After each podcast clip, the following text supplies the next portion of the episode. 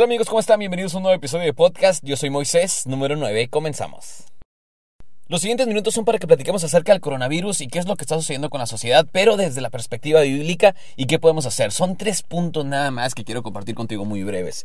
El primero tiene que ver con el futuro, el segundo tiene que ver con el enfoque y el tercero con Dios en medio de la tempestad.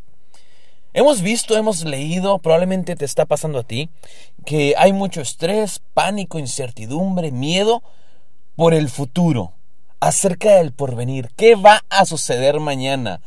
Es la gran pregunta. Vemos lo que dice la Secretaría de Salud de México o de algún otro país, vemos las declaraciones de la OMS, Organización Mundial de la Salud, vemos lo que dicen los gobiernos, las acciones que se han decidido tomar como cancelar vuelos, eventos deportivos, conciertos, eh, aglomeraciones, no más iglesia, no más reuniones de personas en, en donde haya 30, 40, 50 y pues causa estrés y demás, porque si esto está pasando ahorita, ¿qué va a pasar mañana? ¿Qué va a pasar con los trabajos, con el dinero, las finanzas? Y creo que el miedo y todo esto que estamos leyendo en la sociedad o que incluso podamos estar padeciendo nosotros, está bien justificado. Pero lo primero que quiero compartir contigo es acerca del futuro. No sabemos qué va a pasar mañana y eso está creando incertidumbre y miedo en la población y a lo mejor en nosotros. Pero sorpresa, Nunca hemos sabido qué va a pasar mañana. Nunca hemos conocido el futuro. Ayer no sabíamos qué iba a pasar hoy. Hace 10 años no sabíamos qué iba a pasar al siguiente día. Y si Dios nos presta vida en 30 años, no vamos a saber qué va a pasar al siguiente día. El futuro nunca lo hemos sabido. Pero confiamos en nuestros ingresos, en nuestros estudios, trabajo, en nuestras habilidades, en el yo.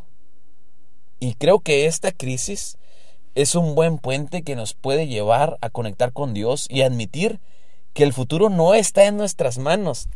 El futuro siempre ha estado en las manos de Dios. Entonces es un buen puente para admitir eso. Señor, la verdad es que nunca he sabido qué me depara el mañana. Gracias porque tú estás en control del futuro. Y en vez de estar estresados, pensar en que Él siempre ha tenido el control del futuro. El segundo punto que quiero compartir contigo tiene que ver con el enfoque. Mucho del estrés que estamos padeciendo es también por el enfoque. ¿En qué nos estamos enfocando todos nosotros? Pues en el mañana. Nos estamos enfocando en el coronavirus. Y yo leía en la Biblia algo que quiero compartir contigo y lo compartí ayer en video. Está en Santiago 1.12, en el libro de Santiago, dentro de la Biblia, que dice, Bienaventurado el varón que soporta la tentación, porque cuando haya resistido la prueba recibirá la corona de vida. Esto se refiere a algo totalmente diferente, pero yo lo meditaba porque corona de vida y coronavirus es la misma palabra, no tiene nada que ver, pero lo meditaba así. ¿En dónde está mi enfoque? ¿En el coronavirus o en la corona de vida? ¿En el coronavirus o en Cristo? Mi enfoque debe de estar en Cristo. Pero como estoy alimentando mi mente con muchas noticias, con muchas redes sociales y todo ahorita es coronavirus, pues es fácil que me vaya por la línea del miedo, del pánico, del estrés.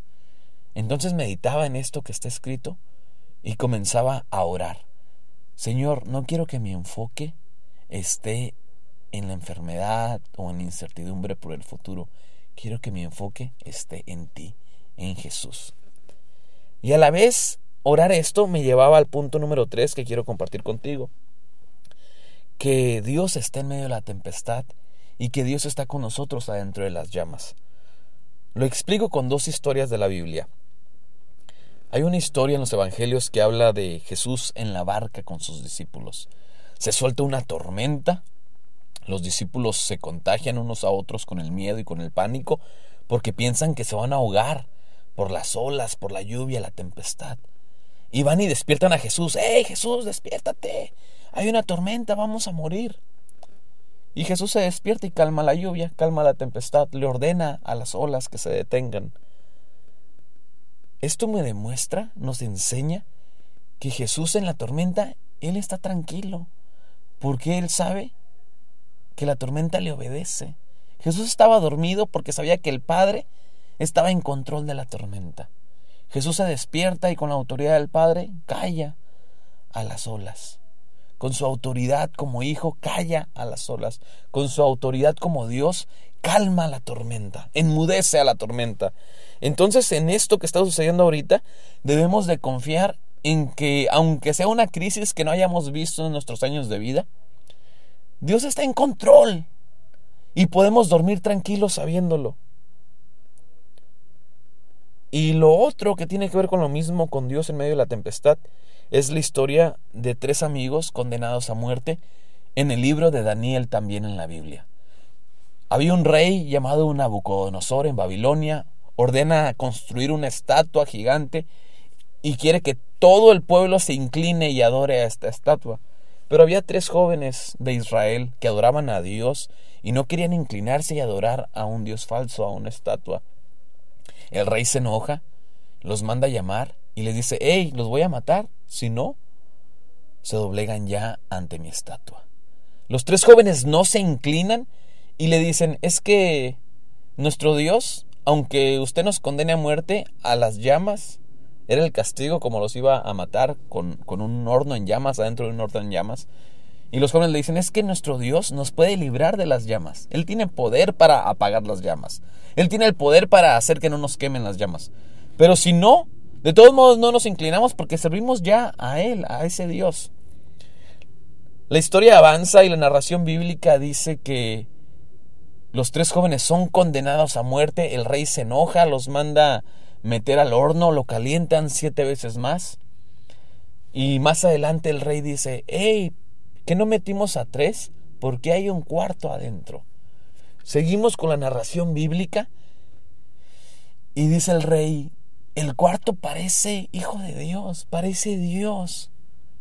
Seguimos con la narración bíblica, lo puedes leer en Daniel. Y al final no se mueren los tres amigos. Dios hace un milagro y los libra de morir quemados. Lo leo y entiendo que en medio de las llamas Dios está en control y nos puede salvar. Pero aun si no nos salva, Él sigue estando en control y los jóvenes lo sabían y por eso no se doblegaron ante las llamas. En medio de la tempestad, Dios está con nosotros. En medio de la tormenta, Jesús está dentro de la barca. En medio de las llamas, Jesús está con nosotros. La promesa no es que no vamos a padecer problemas, que no va a haber eh, enfermedad. La promesa no es que nos va a ir bien siempre.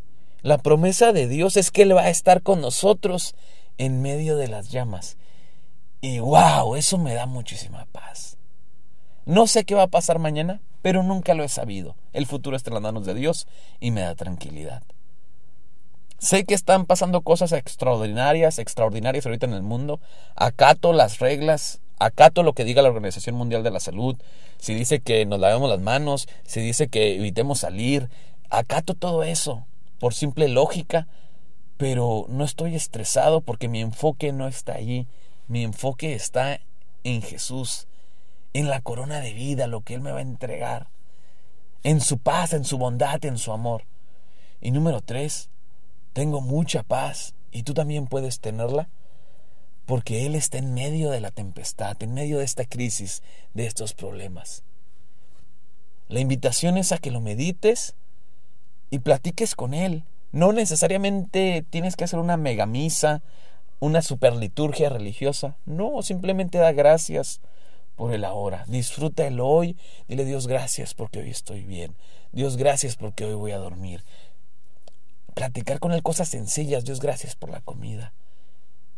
Y también que invites a Jesús a vivir contigo en medio de esta tormenta. Decir, Señor, ayúdame a disfrutar de tu presencia en este caos. Saber que tú estás adentro de la barca. Saber que tú estás en medio de las llamas. Que tú estás en control y que mi enfoque no sea el problema, sino tú.